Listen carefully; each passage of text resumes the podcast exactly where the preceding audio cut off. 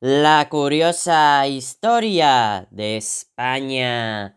Episodio 17. La crisis demográfica y económica del siglo XVII.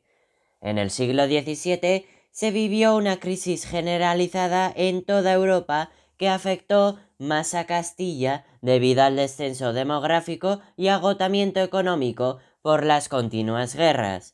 Demográficamente hubo un descenso en la población debido a las malas cosechas por las condiciones meteorológicas y plagas, epidemias como la peste agravadas por la desnutrición de la población, las guerras para mantener la hegemonía y los conflictos en Portugal y Cataluña, la emigración a América y la expulsión de 300.000 moriscos en 1609. En la economía afectó a los siguientes sectores. En la agricultura y ganadería disminuyó la producción por las malas cosechas, la escasa mano de obra, el abandono de los campos y la menor demanda. Los campesinos vendieron sus pequeñas propiedades para sobrevivir, aumentando los latifundios cuyos beneficios se invirtieron en propiedades, cargos y títulos nobiliarios. Hubo una especialización en cultivos como el olivo y la vid, y los cultivos americanos se expandieron.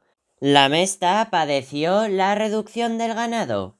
En la producción artesanal, el atraso tecnológico, la escasa demanda, la presión fiscal y rigidez de los gremios acentuó la falta de competitividad en el sector textil, metalúrgico y naval respecto a otros países, Cataluña y Valencia reorganizaron su producción, pero Castilla se hizo más rural. El comercio interior fue limitado por las escasas rentas campesinas, la deficiente red de caminos y la existencia de aduanas interiores y peajes municipales y señoriales. El comercio de la lana disminuyó por las guerras. Otras dificultades fueron los bloqueos marítimos, la competencia y el descenso de productos con destino a América. Los gastos de la Hacienda Real aumentaron por la corte despilfarradora y las continuas guerras.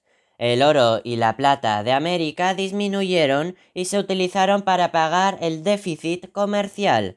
Se declararon varias bancarrotas pese a la subida de impuestos, las devaluaciones de la moneda y la emisión de deuda pública, que aumentaron los precios provocando una inflación. Como conclusión, el siglo XVII es un siglo de decadencia generalizada en el que aumentó la población pobre que tenía que sobrevivir de cualquier manera, es decir, se caracteriza este siglo por el aumento de la picaresca. Las clases pudientes odiaban el trabajo manual y vivían de las rentas.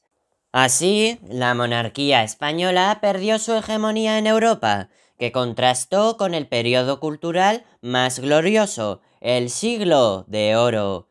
A finales de siglo hubo indicios de una mejora económica gracias a las medidas monetarias que frenaron la inflación y estabilizaron el sistema monetario. ¡Qué fascinante resulta la historia!